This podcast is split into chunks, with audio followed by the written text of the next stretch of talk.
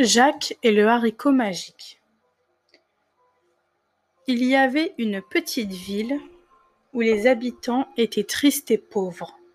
On disait que c'était à cause d'un terrible géant, mais personne ne l'avait jamais vu. Jacques vivait dans une ferme près de cette petite ville. Sa mère était seule pour s'occuper de lui.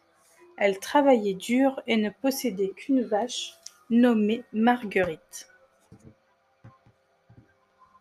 Jacques passait son temps à regarder le ciel. Il observait la forme de chaque nuage et connaissait la place de chaque étoile. Il était encore trop jeune pour travailler avec sa mère, mais il l'aidait en s'occupant de traire leurs vaches. Un jour, Marguerite ne donna plus assez de lait, et la mère décida qu'il fallait la vendre. Jacques proposa d'aller au marché. Sa mère hésita tout d'abord parce qu'elle le trouvait bien jeune, puis elle accepta en espérant qu'il la vendrait un bon prix. En chemin, Jacques rencontra un homme qui le regarda avec attention. Bonjour mon garçon, où vas-tu ainsi Je vais au marché pour vendre notre vache, répondit Jacques tristement. L'homme sortit de sa poche un petit sac de toile et l'ouvrit. Que diras-tu de me l'échanger contre ces beaux haricots demanda l'homme. Ça s'écria le garçon. Fais-moi confiance, assura l'homme. Ce ne sont pas des haricots ordinaires. Ils te porteront chance, car ils sont magiques. Jacques hésita, mais sa curiosité l'emporta et il accepta le marché. Quand sa mère vit ce qu'il rapportait à la place de la vache, elle se mit à crier. Dans sa colère, elle saisit les haricots et les jeta par la fenêtre. Mais bientôt, elle commença à pleurer, pensant que son fils était bien petit et qu'il ne l'aidait guère. Ce soir-là, ils allèrent se coucher sans avoir rien mangé. Pendant toute la nuit, Jacques fit des rêves étranges. À son réveil, il fut très étonné en voyant de gros troncs devant sa fenêtre. Il sortit aussitôt et découvrit avec surprise que les haricots avaient poussé, poussé, poussé, et que leurs tiges formaient une échelle qui montait jusqu'aux nuages et semblait les traverser. Le garçon courut aussitôt vers l'échelle et commença à grimper. Quand sa mère sortit de la maison et le vit là-haut, tout près des nuages, elle cria pour le rappeler, mais il ne l'entendait déjà plus.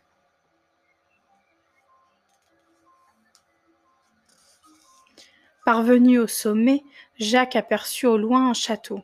Il suivit le sentier qui y menait. À son arrivée, une femme l'accueillit. Mon pauvre enfant, que viens-tu faire ici? Tu ne sais pas que c'est la maison d'un géant qui ne fera de toi qu'une bouchée? Jacques n'eut pas le temps de répondre. Le sol se mit à trembler. On entendait des pas lourds.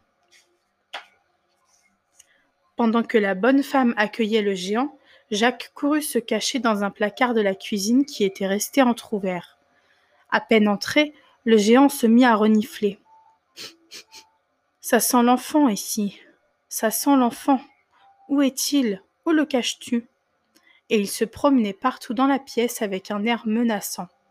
Dans son placard, Jacques était immobile, se retenait de respirer. La bonne femme essayait de cacher sa peur. Monseigneur, ce que vous sentez, ce sont les volailles que j'ai préparées. Et elle posa un immense plat sur la table.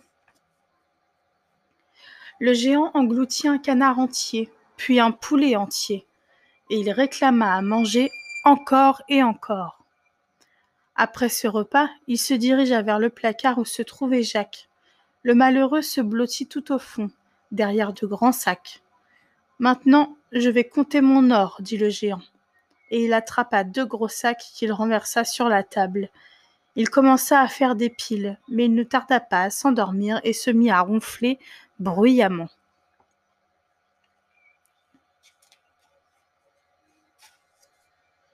Dès les premiers ronflements, Jacques regarda hors du placard et s'assura que la bonne femme ne pouvait pas le voir.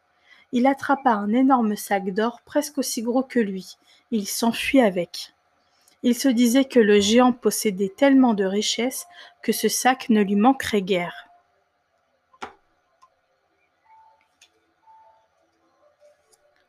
Quand il arriva en bas de l'échelle, sa mère se réjouit de son retour.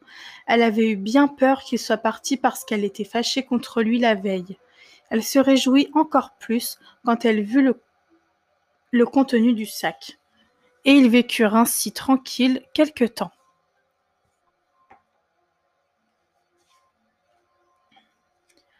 Quand le sac fut vide, Jacques décida de remonter au château du géant. La bonne femme l'accueillit avec méfiance, mais quand le sol se mit à trembler et qu'elle entendit les pas du géant, elle se radoucit et laissa Jacques se cacher. Dès qu'il entra dans la cuisine, le géant renifla de nouveau. Ça sent l'enfant, ça sent l'enfant, hurlait-il, et il se dirigea droit vers le placard au sac d'or. Mais la bonne femme réussit à le distraire en lui servant cette fois-ci un mouton grillé. Après son repas, le géant s'écria De l'or Je veux plus d'or Amène-moi mon oie La bonne femme revint avec un bel oiseau blanc, et à chaque fois que son maître l'ordonnait, l'oiseau pondait aux merveilles un œuf jaune et brillant.